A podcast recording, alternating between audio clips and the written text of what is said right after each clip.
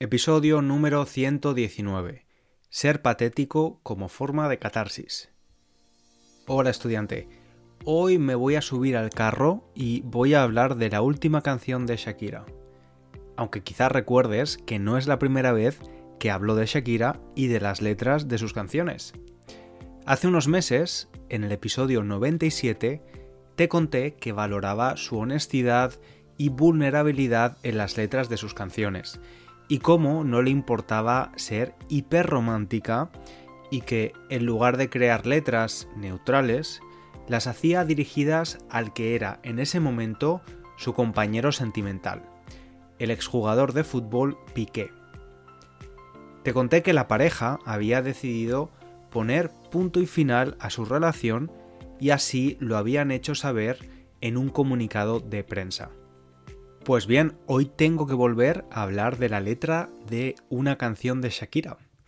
Una canción de la que se ha hablado por todas partes en la mayoría de países hispanohablantes, desde grupos de WhatsApp hasta las noticias en televisión. Y es que la canción ya ha batido varios récords, siendo el debut más grande para una canción en español en las plataformas YouTube y Spotify. Antes, te recuerdo que puedes leer la transcripción gratuita y usar las flashcards de vocabulario que encontrarás en la página web www.spanishlanguagecoach.com. Allí también podrás leer más información de mi curso online para estudiantes de nivel intermedio, llamado Español Ágil. Si escuchas el podcast desde hace tiempo, sabes que escucharlo Crea una rutina que mejora tu comprensión del español y amplía tu vocabulario. Pero en el podcast soy yo el que se expresa en español. Pues el curso es todo lo contrario, lo opuesto.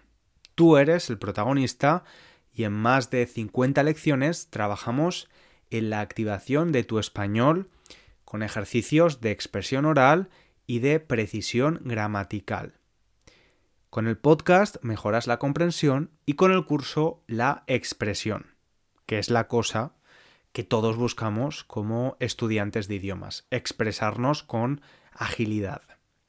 Te recuerdo que puedes inscribirte hasta mañana día 20, momento en el que cierran las inscripciones. Una vez te hayas inscrito podrás empezarlo y acabarlo cuando quieras. Tienes acceso para siempre. Volvamos ahora a nuestro tema de hoy.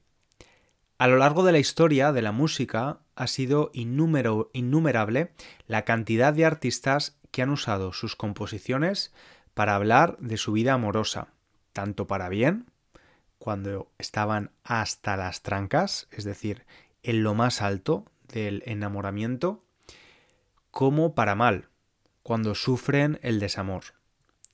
Es importante destacar el hecho de que en esta ocasión la cantante ha ido un paso más allá, hablando muy negativamente de su expareja y también de la actual novia de él en la canción. Además, y esto es lo más sorprendente, menciona el nombre de ellos. No lo hace de forma directa, pero usa un doble sentido para que todo el mundo pueda entenderlo. La canción dice, yo solo hago música, perdón que te salpique. Ese salpique, con una pausa en mitad de la palabra, hace referencia a su expareja, Piqué. Un poco más tarde, repite varias veces, tiene nombre de persona buena, claramente no es como suena.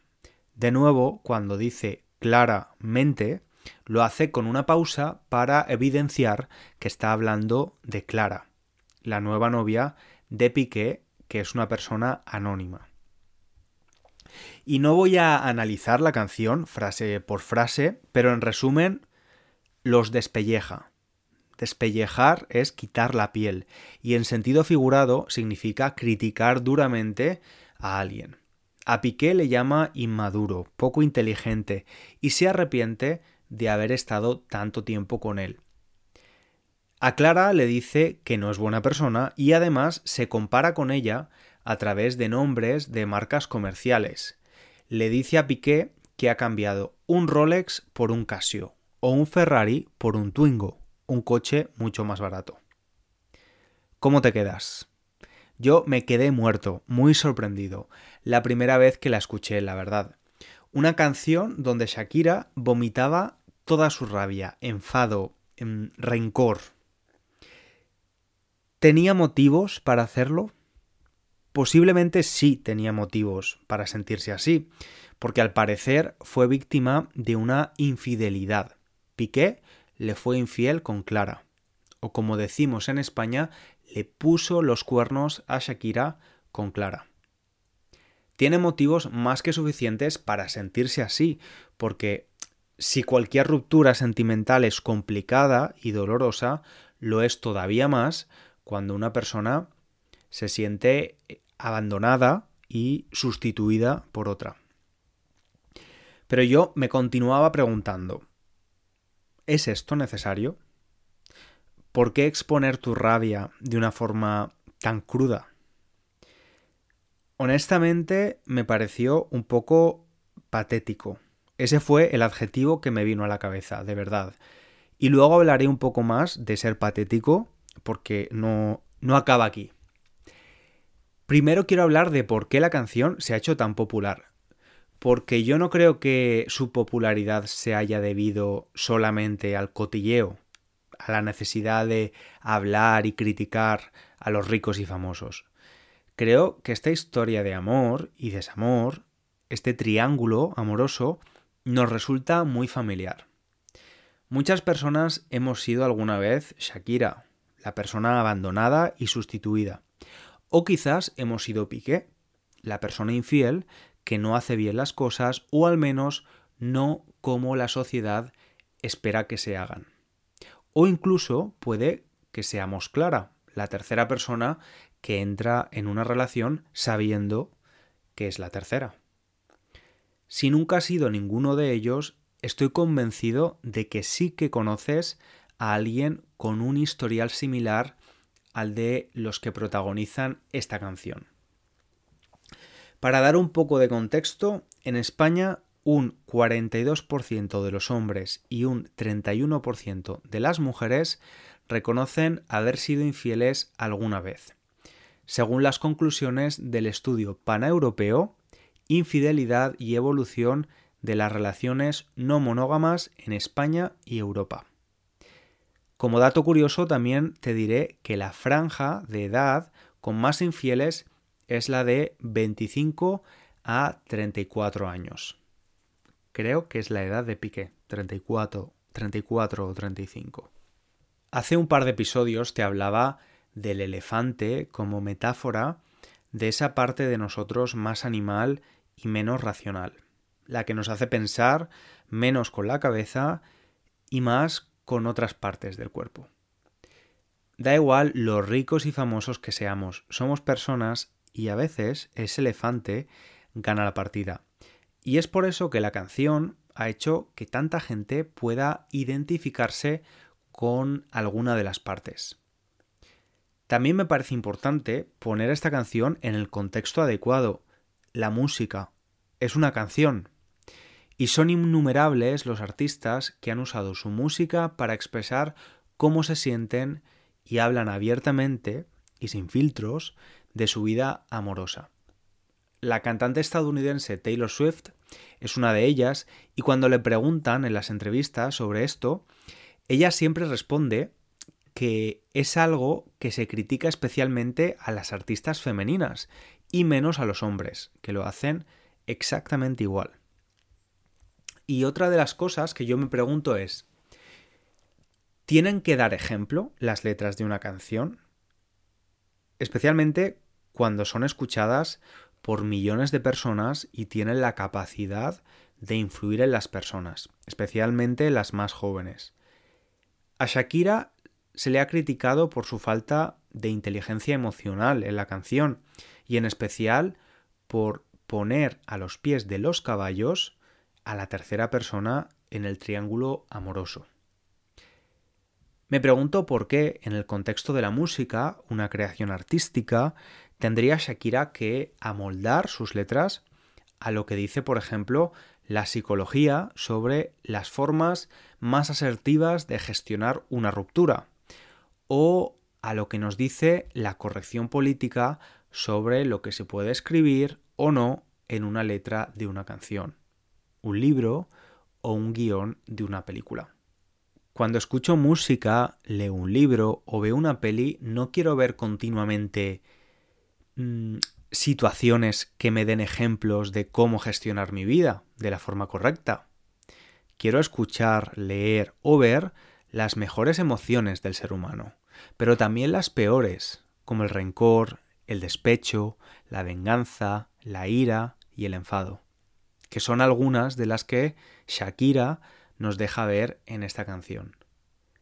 También otras más sutiles, como la inseguridad, intentando compararse con la otra chica, dejando claro que ella es mejor y por tanto mostrando también su fragilidad.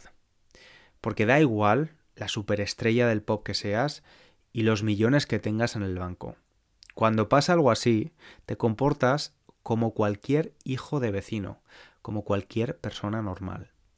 Y podemos pensar que sí, que todo artista tiene el derecho a expresarse libremente pero que en el caso de Shakira, debido a su posición de poder e influencia, y debido a ser tan explícita en su canción, pues debería haber rebajado el tono. Y yo digo, y esto es una suposición, quizás simplemente necesitaba compensar la humillación pública y hacerlo al mismo nivel. Porque cuando esa parte primitiva de nosotros toma el control, a veces solo pensamos en lo que necesita. Y a veces hacerlo acaba siendo lo más sano. Y es relevante también conocer cuál fue el proceso de escritura de la letra de la canción. Esta canción es la sesión 53 de Bizarrap. Bizarrap es un famoso productor argentino que ha ido sacando sesiones, canciones, con artistas de todo tipo, desde muy conocidos a artistas emergentes. La mayoría de artistas coinciden en que las sesiones de trabajo con el argentino son muy rápidas y que normalmente la letra de la canción se hace en solo dos horas. Esto podría explicar que en esta ocasión las letras sean tan explosivas y poco moderadas, aunque teniendo en cuenta la repercusión de la música de la artista colombiana, sería un poco ingenuo pensar que no están cuidadosamente pensadas palabra por palabra. Pero, quién sabe. Y otra de las cosas que se está haciendo mucho también es sobreanalizar frase por frase la letra de la canción. Y hay una frase especialmente que ha provocado mucha controversia. En ella dice, las mujeres ya no lloran, las mujeres facturan. Y a continuación se oye un sonido del cling de una caja registradora. Caching. Podemos interpretar esta frase de muchas formas. Se dice que es una frase tóxica y que en un momento donde se habla tanto de salud mental, intentamos eliminar la idea del los chicos no lloran, decir que las mujeres ya no lloran y que se dedican a facturar, a ganar dinero, es contraproducente. De nuevo, a esto respondo, no creo que ninguna creación artística tenga que ser ejemplo de buen hacer, ni esta canción tiene que convertirse en un himno feminista.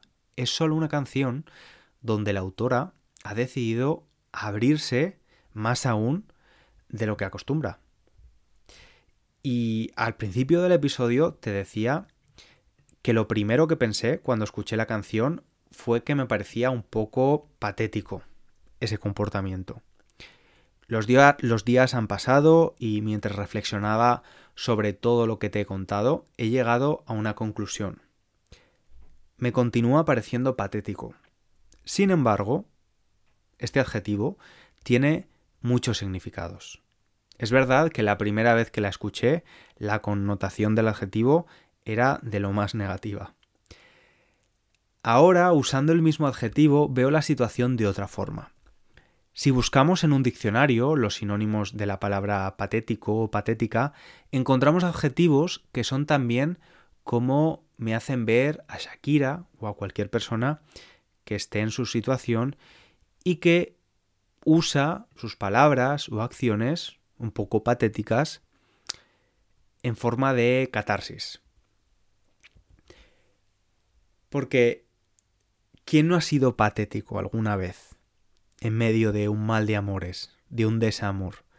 Porque patético puede ser sinónimo de dramático, trágico, triste, sentimental, emocionante, tierno, enternecedor, conmovedor o emotivo. Cuando escucho la canción ahora, esos adjetivos también representan cómo veo a cualquier persona que pasa por un huracán emocional de este tipo. Si en mi anterior episodio sobre ella valoraba su vulnerabilidad por haber dedicado tantas canciones de amor a Piqué, ahora no puedo criticar que haga lo mismo para sanar su desamor. Como ella dice, la música es terapéutica, y en el caso de esta canción, para ella, era una catarsis y un desahogo en sus palabras. Desahogarse significa aliviarse, hablando de algo que nos preocupa. Y es lo que ha hecho Shakira, aunque algunos, como dice ella, hayan levantado las cejas. Además creo que todos tenemos derecho a ser patéticos alguna vez, si eso va a suponer una catarsis y nos ayuda a sanar. Prefiero eso a la contención que acaba transformando los sentimientos negativos en otros peores.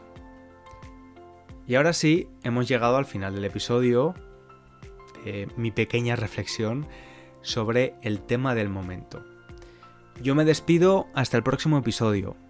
Si además de mejorar tu español quieres ponerlo en práctica conmigo, activarlo, producirlo, recuerda que puedes inscribirte en Español Ágil hasta mañana día 20. Nos escuchamos pronto. Un abrazo grande.